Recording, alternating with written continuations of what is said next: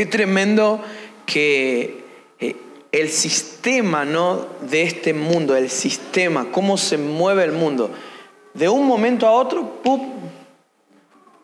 pasa cualquier situación como la que vivimos y cae cambia. Y personas que invirtieron años y años en sus trabajos o en sus empresas, en sus negocios, de un día a otro, de una semana a otro, pueden perder todo lo que construyeron. Y yo digo, qué tremendo que nosotros como hijos de Dios y como la iglesia de Dios, nuestra fe está puesta en Cristo. Y no está puesta en las cosas que podemos tener o hacer. Y eso es algo glorioso. Realmente, pensemos esto, si no hubiésemos tenido a Cristo en todo este proceso, qué difícil yo pienso las personas, y creo también que fue una oportunidad para la iglesia de poder predicar y de poder extendernos a otras personas que estaban necesitando tanto de Dios, pero no tener a Dios, a Cristo, en todo este proceso realmente habrá sido muy difícil. Yo creo que otra cosa también que pasó en este, en este tiempo es que en los tiempos de prueba se pone a prueba nuestra fe y también se exponen cosas que debemos tratar. No sé si les pasó a ustedes, pero realmente les abro mi corazón como iglesia y como familia, que hubieron cosas que el Espíritu Santo me marcó en el tiempo de cuarentena, y todo ese tiempo de aislamiento, que realmente tenés que tratar esto, me decía el Espíritu Santo, tenés que tratar esto otro. Y creo que también los tiempos de prueba para la iglesia y para nosotros como hijos de Dios son oportunidades para tratar esas áreas o esos hábitos o esas situaciones que muchas veces dentro de la actividad y dentro de lo que estamos haciendo, no nos damos cuenta y bueno, negociamos. ¿Vieron? Negociamos con algunas cosas y como estoy con actividades, suplanto el trato de Dios para mi vida con lo que hago para el Señor o nuestros trabajos o lo que hacemos diariamente. Y creo que a veces viene Dios, viene Jesucristo con, esto, con estos procesos, el tablero lo mueve y ¿qué hacemos si no tenemos nada de lo que hacíamos? ¿Cómo está nuestra vida delante de Dios? ¿Cómo está nuestro corazón? ¿Cuánto amamos a Dios? ¿Cómo estamos cumpliendo nuestro primer mandamiento? Y el más importante que dijo Jesús en los Evangelios, amar a Dios con todo lo que somos. Y creo que ahí está el proceso que Dios eh, estuvo haciendo con la iglesia. Por eso eh, yo quiero animarlos a que no vean las pruebas o algunos posiblemente estén pasando hoy dificultades como un lugar para morir y para decir, ¿por qué me está pasando esto? Sino que veamos las pruebas y las dificultades como un espacio para que nuestra fe crezca y para tratar lo que el Espíritu Santo quiere tratar con nosotros, para realmente honrar al Hijo, honrar al Padre. Amén. Quiero compartirles algo que, que Jesús puso en mi corazón y lo titulé así esta prédica. Nuestra verdadera esperanza. Nuestra verdadera esperanza. Quiero leer el Salmo 42, el versículo número 11. Yo voy a leer la versión NBI. El Salmo 42, el versículo 11.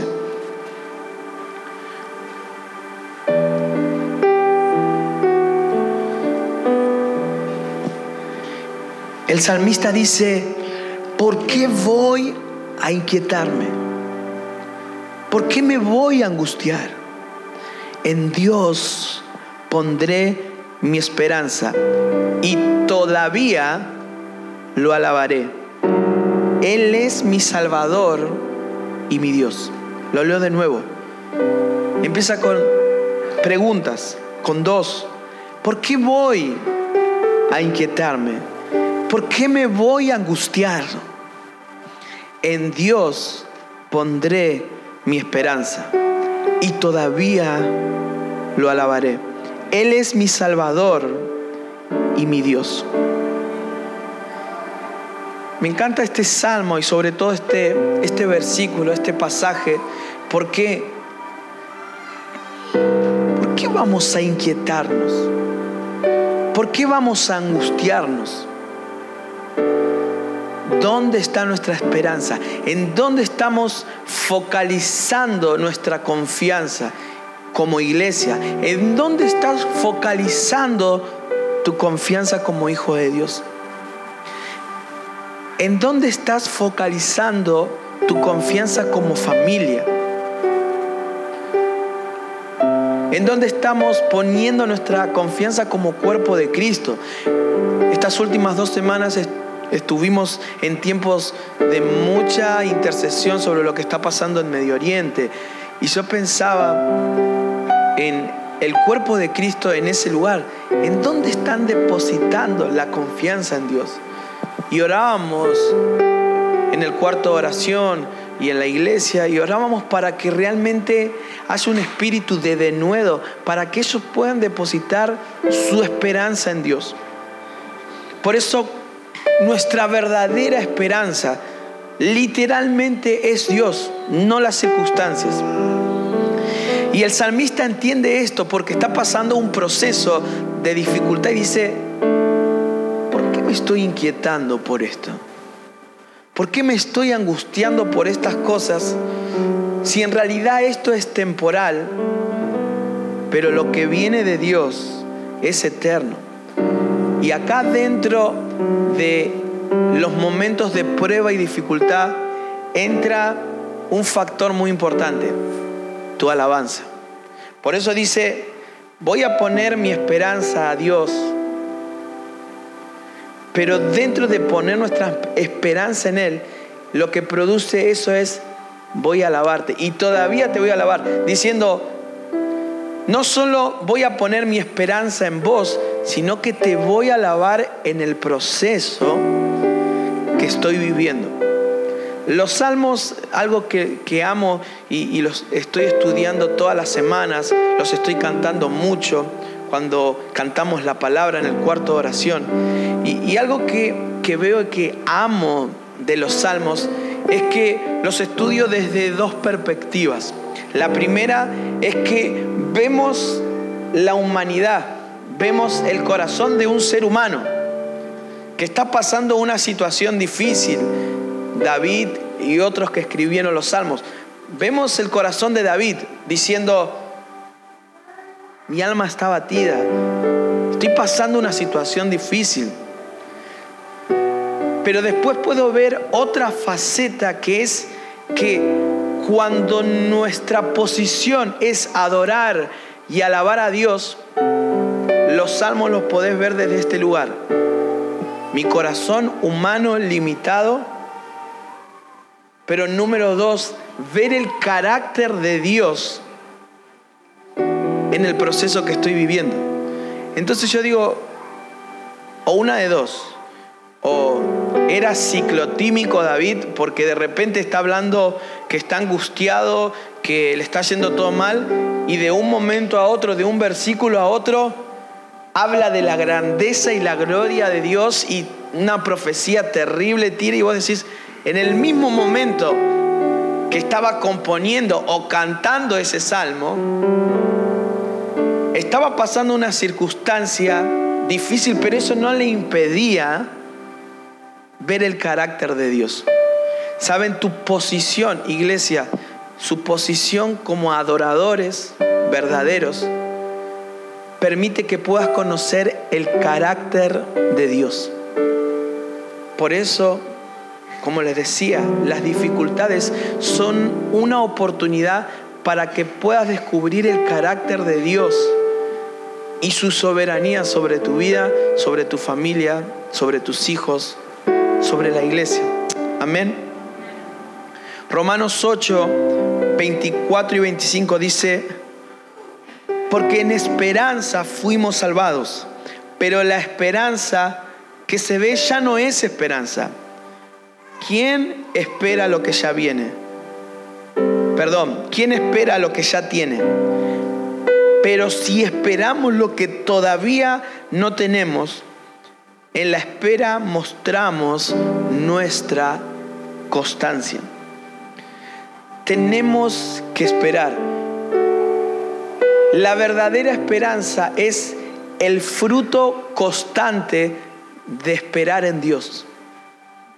Por eso el carácter del adorador, estamos compartiendo y estuvimos ayer eh, en la escuela de adoradores de, allá de Rawson, de la iglesia de Maxi, y, y hablamos sobre el carácter del adorador. Y creo que una faceta muy importante de nuestra vida como adoradores es esperar en Dios. Esperar. Esperar lo que Él quiere, cómo lo quiere, de qué forma, en qué tiempos daremos fruto. Amén. Por eso la esperanza produce constancia. Cuando depositamos nuestra esperanza a Dios, eso produce una constancia en Él. Quiero hablarles sobre tres puntos que nos permiten vivir lo verdadero. Miren, si hay algo, eh, eh, estaba pensando estas últimas semanas en que Satanás, el diablo, dice la palabra que es el padre de qué? De la mentira. Entonces, ante un proceso siempre vas a tener lo falso y lo verdadero. Siempre va a haber una lucha en qué camino voy a tomar. Lo falso tiene que ver con el padre de la mentira que va a tratar que en el camino creas algo que es falso y que termina siendo un engaño que te paraliza. Y después está el camino de lo verdadero que es lo que Dios dice sobre nosotros y para nosotros.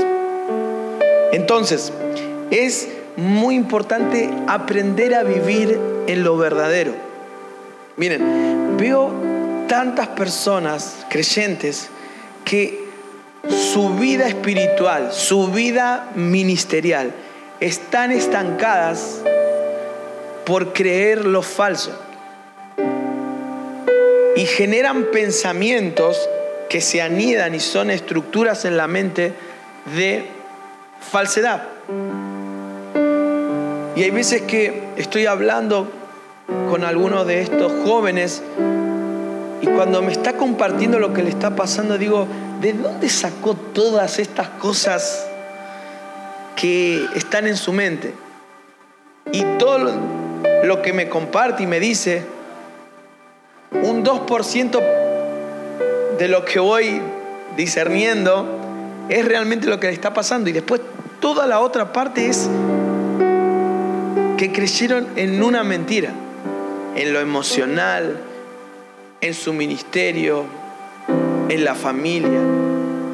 Por eso hay formas que debemos desarrollar en nuestra vida que nos permiten acercarnos a Dios para vivir lo verdadero. Amada iglesia, tenés que aprender a vivir en lo verdadero, no más en lo falso, no más en lo que destruye tu relación con Dios, no más en tu familia, en lo que destruye que Dios sea el centro, que Cristo sea el centro en tu casa. Lo verdadero o lo falso. ¿Qué voz estás escuchando? Ayer compartía con los eh, adolescentes y jóvenes en la noche y, algo que sentía de hablarles es que esta generación de adolescentes y jóvenes y de niños debe amar la palabra de Dios. Y les hablaba que en Mateo 4:4, cuando Jesús a los 30 años, antes de empezar su ministerio, ¿qué hace? Va y se aparta al desierto y está ahí 40 días ayunando. Y lo primero que pasa es que en vez de aparecerse un ángel, a ver, 40 días con agua, ¿qué se le aparece? El enemigo, Satanás. Y trata de tentarlo. Pero ahí hay un principio tan glorioso que la tentación se vence con la palabra de Dios en nuestra vida, siendo viva y real. Porque el enemigo viene a tentarlo y Jesucristo, ¿qué le dice? Le cita Deuteronomio 8.3 en Mateo 4.4. Dice, apartate de mí, Satanás, porque lo vino a tentar con comida. Porque no solo de pan vivirá el hombre, sino de toda palabra que sale de la boca de Dios. Las tentaciones las vencemos y se alejan de nosotros cuando nos alimentamos de la palabra de Dios. Por eso Jesús vivía lo, lo verdadero y a vivir en lo verdadero declaraba la palabra de Dios y el enemigo tenía que huir, tenía que alejarse de él. Por eso cuando viene el enemigo a declarar algo falso sobre tu vida o a meter, a engañarte en tu mente y en tus pensamientos, tenés que declarar la palabra de Dios. Cuando hay algo en tu vida que quiere paralizarte, o pecados, o cosas que decís, lo voy a intentar y no lo voy a hacer, no lo voy a hacer. Yo le decía a los chicos, eh, ¿vieron cuando decís, de repente fuiste el domingo a la iglesia y Dios te tocó, hizo algo en tu vida, vino un invitado, no sé, y el lunes empezás y decís, no vuelvo más atrás, no vuelvo más atrás, no vuelvo más atrás, no vuelvo más a lo mismo, ¿no? Y claro, después empezás en un proceso de decaimiento, ¿no?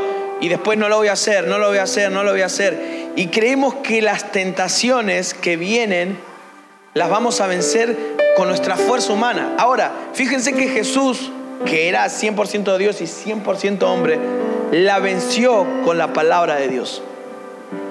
Por eso, cuando estamos llenos de la palabra de Dios, podemos vencer lo que el enemigo quiere traer y atentar en contra de nuestra vida. Amén. Por eso lo verdadero suena a la palabra de Dios. Y yo creo en una generación en la iglesia amando la palabra de Dios. Tenemos que amar. En tus mandamientos voy a meditar. Voy a considerar tus palabras. No me voy a olvidar de tus palabras. Saben, a mí como ministro de adoración, algo que me está transformando la vida es cantar la palabra. Es conectarme a la palabra, más allá del fluir de lo que hay en mi corazón, que amo entregárselo a Dios, pero cantar la palabra. Bueno, acá está Cintia, que ella es parte de, del cuarto de oración que tenemos los viernes 24 horas, cantar la palabra, sumergirme en la palabra, meditar en la palabra, por encima de la música. Ayer les compartí a los chicos, decía, la verdad que ya ni me importa la música, ¿no? no es algo relevante para mí la música, yo quiero la palabra de Dios. Y si puedo hacerlo cantando gloria a Dios, y si puedo hacerlo leyéndola, orándola, porque la palabra de Dios está ahí, hermanos. La palabra de Dios está en tu casa y tenés que declararla y soltarla para que cuando venga el enemigo a querer filtrarse, la palabra de Dios le ponga un freno. Amá la palabra de Dios. Instruí al niño en la palabra de Dios. Instruyamos a las generaciones en amar la palabra de Dios. Cantemos la palabra, el equipo de oración, cantemos la palabra. Amemos la palabra de Dios, porque realmente es la única que tiene el poder de transformarnos y que nos hace permanecer en lo verdadero. Porque de repente vivimos lo verdadero uno o dos días en la semana a veces, sábado, domingo en una reunión. Y esos impulsos, esos momentos son buenos para nuestra vida. Pero no podemos vivir de momentos, sino que tenemos que vivir una cultura que ame la palabra de Dios. No solo de pan vivirá el hombre, sino de toda palabra que sale de la boca de Dios. Por eso es tan importante que vivamos una cultura de adoración, de oración y de meditación en la palabra en nuestras vidas. Ese es un regalo de Dios. El Espíritu Santo nos permite discernir la palabra, nos permite discernir los tiempos, nos permite discernir las profecías. nos permite vivir en lo verdadero. Amén. Por eso quiero hablarles de tres puntos que nos permiten vivir lo verdadero. El primero, Jesucristo, nuestra esperanza eterna. Lo verdadero es Jesucristo, nuestra esperanza eterna. Jeremías 17, versículos 7 y 8 dice, bendito el hombre que confía en el Señor y pone su confianza en Él. Será como un árbol plantado junto al agua, que extiende sus raíces hacia la corriente. No teme que llegue el calor y sus hojas están siempre verdes. En época de sequía no se angustia y nunca deja de dar fruto. ¿Quién es bendito? El hombre que confía en Dios, el hombre que confía en Jesucristo. Por eso todo el tiempo en los evangelios Jesucristo le decía a los discípulos, no se preocupen, van a tener aflicción, pero una cosa quiero decirles, yo vencí al mundo, yo vencí, yo vencí, yo vencí, depositen mi confianza, depositen su confianza en mí. Por eso Jesucristo es nuestra esperanza eterna. ¿Dónde depositas tu confianza? En momentos donde parece que se nos está quitando lo que nos fue dado. En época de sequía, los que depositan su confianza en Dios, dice que no se angustian. Oh, ¿Vivimos tiempos de sequía? Sí, es parte de nuestra vida en Dios. Por eso les digo, Dios es allí, tac, perdemos todo lo que tenemos.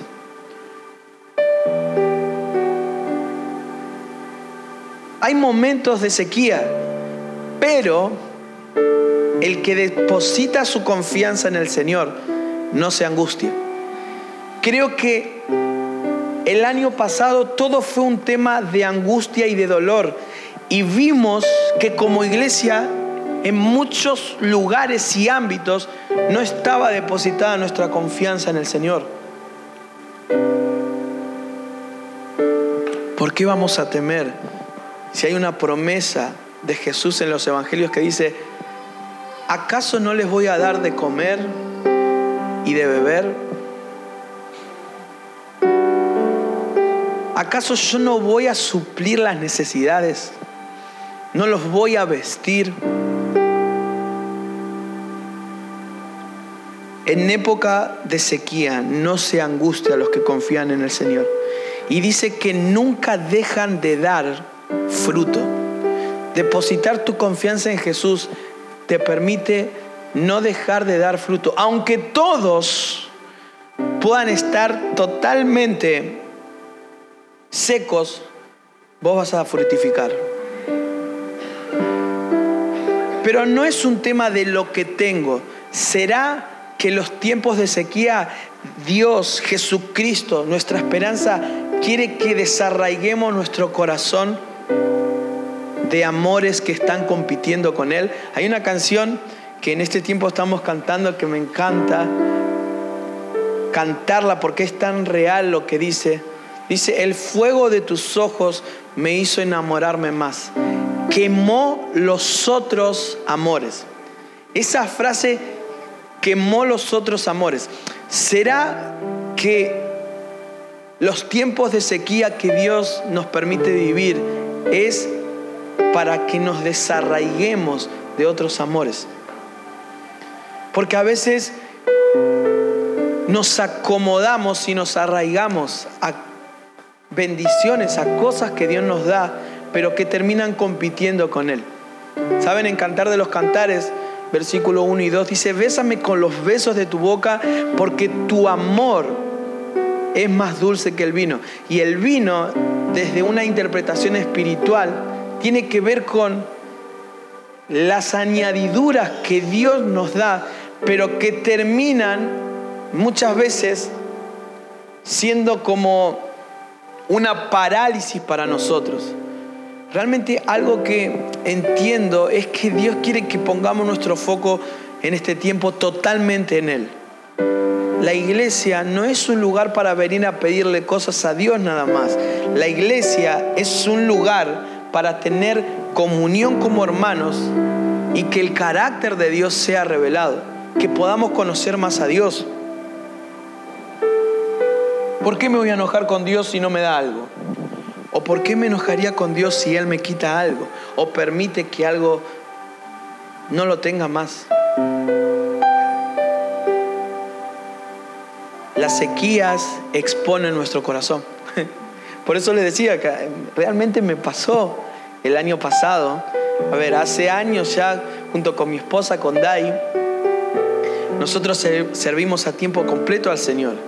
Pero servir a Dios solamente en actividades, que lo amo y es parte del llamado y el ministerio, no quiere decir y no es una garantía de que no tengamos que tratar cosas en nuestro corazón.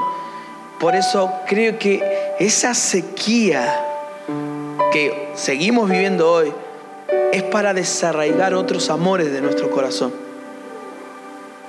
Amor al dinero, amor a la comodidad. Realmente Dios nos está llamando, iglesia, a madurar en la fe. Madurar en la fe en Jesús. Segundo punto. El primero, Jesucristo, nuestra esperanza eterna. Segundo punto, experimentando una vida de oración y adoración aún en tiempos difíciles. Uy, el carácter de la iglesia, amados, se ve en nuestro estilo de vida de oración en tiempos difíciles. Podemos vivir lo verdadero cuando oramos en tiempos difíciles. Efesios 6:18 dice, oren en el Espíritu en todo momento, con peticiones, con ruegos, manténganse alerta y perseveren en oración por todos los santos. Primera de Tesalonicenses 5:17 dice, oren sin cesar. Y acá quiero hacer un paréntesis y quiero ir a Marcos 14, del 32 al 36. Y en todo este, este año, desde principio de año, hay una oración que Jesús hace en un momento difícil. Y hay un clamor ahí, miren, yo creo que la pandemia es una excusa de Dios para que podamos empezar a clamar como iglesia. Salí de tu zona de comodidad. No vengas solamente a la iglesia a recibir una palabra. Activa el clamor que hay en tu vida. Miren, la iglesia es un lugar de clamor constante. La palabra es una voz de clamor. Tenemos que salir de nuestra zona de comodidad. Yo me lo digo a mí mismo, lo digo como familia, junto con mi esposa. Debo clamar en tiempos difíciles. Marcos 14, versículo 32, dice, fueron a un lugar llamado Hexemaní y Jesús les dijo a sus discípulos, siéntense aquí mientras yo oro. Se llevó a Pedro, a Jacobo y a Juan, y comenzó a sentir temor y tristeza. Está la angustia que me invade, que me siento morir, les dijo. Quédense aquí y vigilen.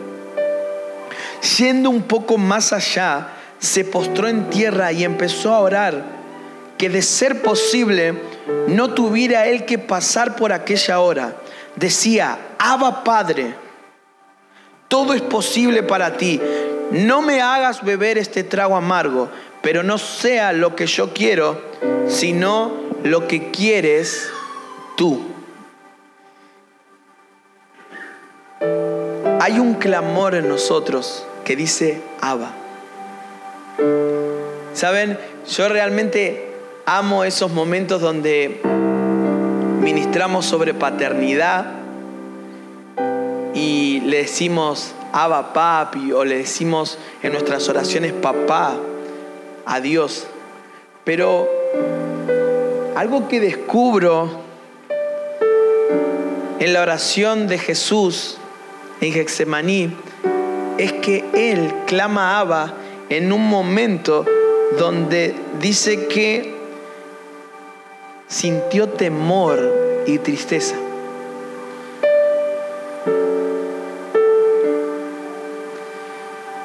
Vamos a decirlo así, es muy fácil clamar Abba en una reunión donde el pastor Mariano nos habla de, de paternidad.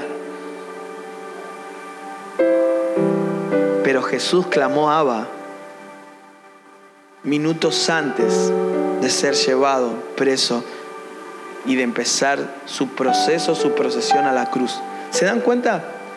El clamor de los hijos es Abba. Pero ¿dónde se revela Abba? En tu lugar de temor y tristeza.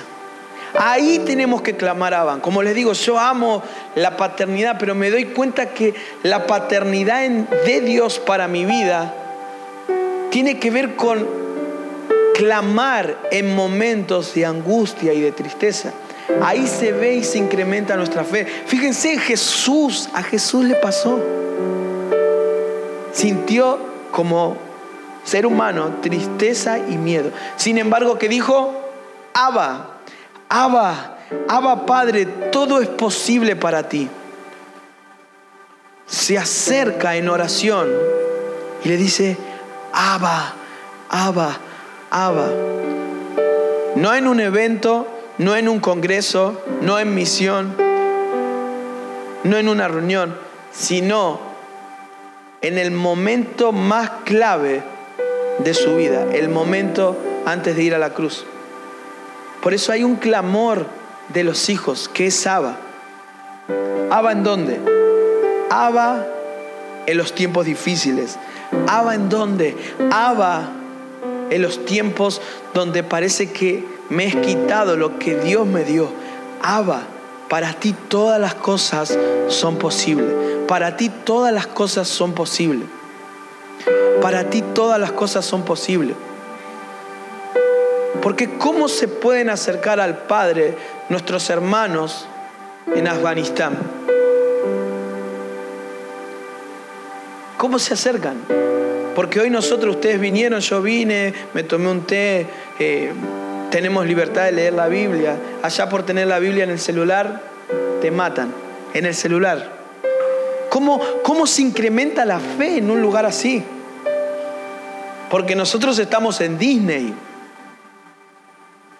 Estamos adorando a Dios en un lugar seguro, en espacios seguros espiritualmente.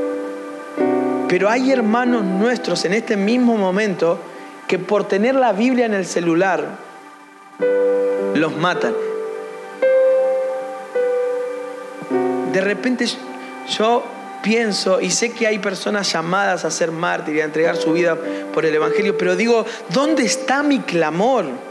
Porque a veces estamos clamando por cosas que realmente Dios está ahí o Dios quiere que clamemos Saba por cosas realmente relevantes, que la iglesia tome su autoridad. ¿Están clamando por la iglesia en Medio Oriente? ¿Estás clamando por esos hermanos que están dando la vida a causa del Evangelio? Familias enteras, padres que pierden a sus hijos. Yo pensaba esto en este tiempo que soy papá, este cortito tiempo que estoy empezando a, ver y a entender la paternidad, digo, wow, si le pasaría algo a mi hijo hoy, si, si a causa del Evangelio mi hijo tendría que padecer, ¿estarías dispuesto? Bueno, hay hermanos en la fe que sí están dispuestos y que lo están viviendo hoy. Por eso Jesucristo clamó, Abba. Abba, Abba. Pero Abba en tiempos difíciles es una oración efectiva que te arraiga a la fe y no permite que te metas en un lugar de temor y de tristeza.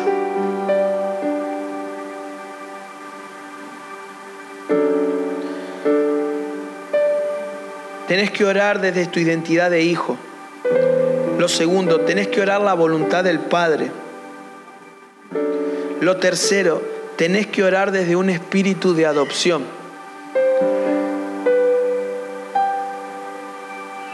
Tenés que orar, como dice segunda de Timoteo 1.7, con amor, poder y dominio propio. Amor, poder y dominio propio. Dios te dio ese espíritu. Por eso tu identidad de hijo es la forma correcta de acercarte a orar al Padre. ¿Por qué me pasa esto? ¿Por qué tengo que ir a la cruz? Fíjense que Jesucristo se acerca al Padre no reprochándole. Tuvo temor y tristeza, pero se acerca. Abba, si puede ser pasada de mí esta copa, pero que no se haga mi voluntad sino la tuya.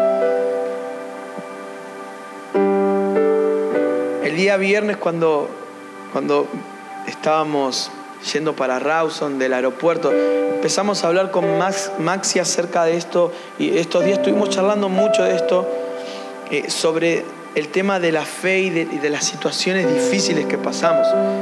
Y, yo le contaba mi testimonio y le decía, realmente yo no lo hablo solamente desde un lugar eh, solo bíblico, realmente lo viví con mi papá cuando falleció, cuando yo tenía ocho años, y después mi, mamá se vuelve a casar con un hombre de Dios y en el 2009 eh, él un cáncer fulminante y poquito más de tres semanas y parte con el Señor. Y viví procesos de, de que parece que algo es quitado, pero si hay algo que aprendí en las situaciones que vivimos como familia muy fuertes, es que cuando tenés un espíritu adorador, no podés desarraigarte de quién es Dios y la adoración hace que se cierre el espacio del reproche a Dios. Porque el lenguaje de conocer al Señor en nosotros es mediante la adoración. Y recordaba, le contaba a Maxi, que para mí parece una película del 2009, noviembre, nunca me lo voy a olvidar porque fue como algo que hoy digo, de todas las bendiciones que estoy viviendo, eh, hoy tan hermosas, estos últimos 10 años, 11, eh, y digo, wow, todo lo que estoy viendo que es hermoso, es tremendo. Bueno, creo que la primera vez que vine a Madrid ni siquiera estaba de novio, me acuerdo que me quedé en la casa, me quedé en la casa de ustedes, me acuerdo la, primera vez. Era un pequeñito todavía. Eh, y veo todo lo que Dios hizo. Dios me dio una esposa hermosa, ahora me dio un hijo, un ministerio y todo lo que Dios está haciendo. Pero realmente el 2019 fue bisagra en mi vida. Porque los recuerdo esas tres semanas y algunos días que a veces yo llegaba a mi casa y de repente también ser un sostén para mi mamá, mi hermano más chico que tenía 11 años. Entonces yo decía, ¿qué hago en este momento tan difícil?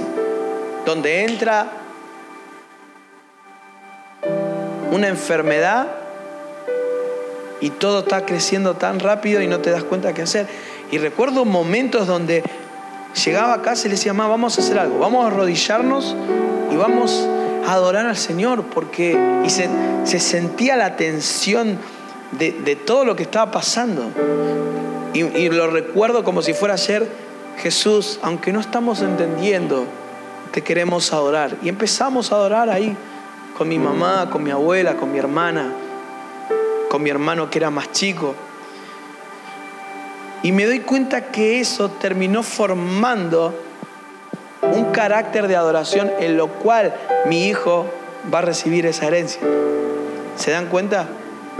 Por eso, no solo Jesucristo fue a la cruz, sino que pasó el proceso de confiar en el Padre en un momento difícil.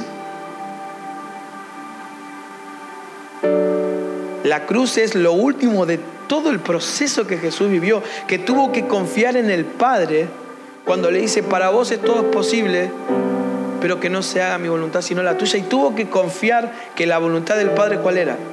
La cruz.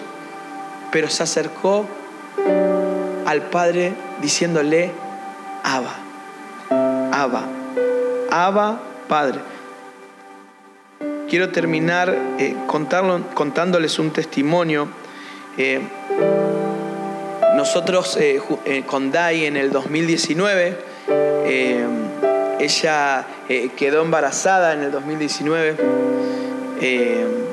yo me acuerdo el día que me cuenta ese primer embarazo que perdimos, que yo le quería hacer un chiste, yo me digo, hoy qué tonto que fui. Me escondí, no sé, atrás de una, de una puerta y de me quería contar que estaba embarazada y yo me escondí, no sé. Me mandé cualquiera. ¿Vieron cuando uno se quiere hacer el chistoso? Eh, y medio que me asusté porque me acuerdo, me acuerdo ese día que a Dai le había tocado dirigir en la iglesia un miércoles. Y yo me quedé casi cuando viene, me hago medio el tonto y me escondo, no sé qué. Y, sube así, amor, te quiero contar algo. Y yo, uh, le hago no sé qué, así, una broma absurda. Y me dice, estoy embarazada. Y yo uh, quedé medio blanco, así como, ¿y qué pasó?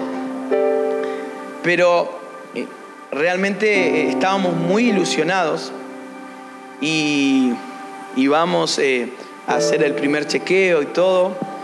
Y, y en el segundo chequeo, eh, bueno, mi esposa es obstetra, entonces yo eh, confío en ella porque sabe, sabe del tema.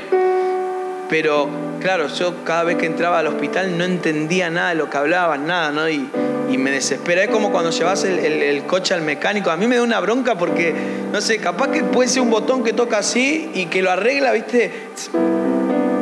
Y vos decís, uh, no, no sé nada. Si me dice que, no sé, se, fundió el motor, compro, ¿viste? ¿Cuánto hay que poner?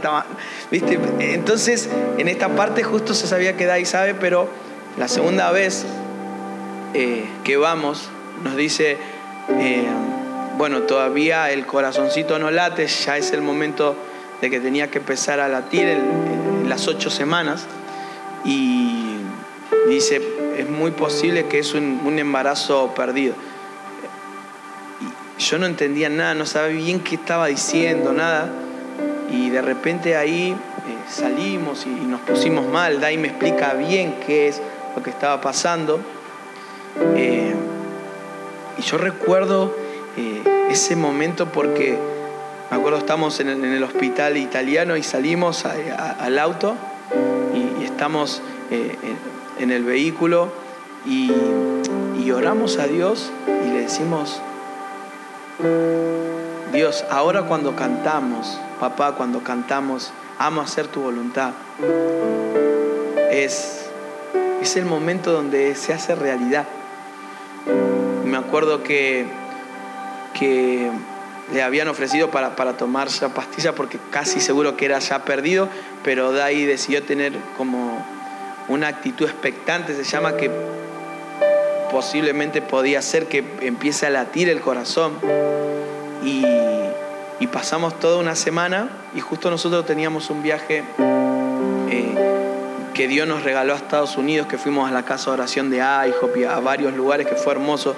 Pero justo esto pasó una semana antes, así todo un proceso, estábamos como medio aturdidos eh, y, pasamos todo ese proceso, pero nunca me voy a olvidar, terminamos perdiendo eh, ese primer embarazo y nunca me voy a olvidar de ese momento en que salimos y de repente sí yo ya eh, como que no aguanté más de, la fortaleza y de mostrarme así con Dai y, me pongo a llorar y ahí da ahí que digo, qué impresionante mujer de Dios, hija de Dios. Me dice, mira amor, me dice, ahora es donde lo que cantamos, amo hacer tu voluntad, se vuelve real. Y ella misma me dice, confiemos en el Señor. Ahora es real. Y recuerdo que en el viaje eh, ella eh, empieza con pérdidas un día antes del viaje y, era un viaje largo, ¿sí? Y, y recuerdo que, que las personas que nos rodeaban, viajamos con Mariano, con, su esposa, con Analía, eh, estuvimos con Benjamín allá, Benjamín Núñez, que es un, líder de allá de la casa oración, y ellos estaban como más mal que nosotros. Benjamín venía, la verdad nunca me pasó cómo se siente. Y le contábamos esto. Realmente sentimos una pérdida, pero un gozo del Señor, de que sabemos que amamos hacer su voluntad en todo tiempo. Y eso nos enseñó con y ahora ver a Eliam y ver todo lo que estamos viviendo. Digo, wow, los tiempos de prueba nos permiten desarrollar nuestro carácter de adoración de forma eterna. Por eso, vuelvo a lo primero. ¿Por qué voy a inquietarme? ¿Por qué voy a angustiarme? En Dios pondré mi esperanza. Y no solo eso, todavía lo voy a alabar. ¿Se dan cuenta? Y no solo eso, todavía voy a alabarlo. Cristo es nuestra verdadera esperanza.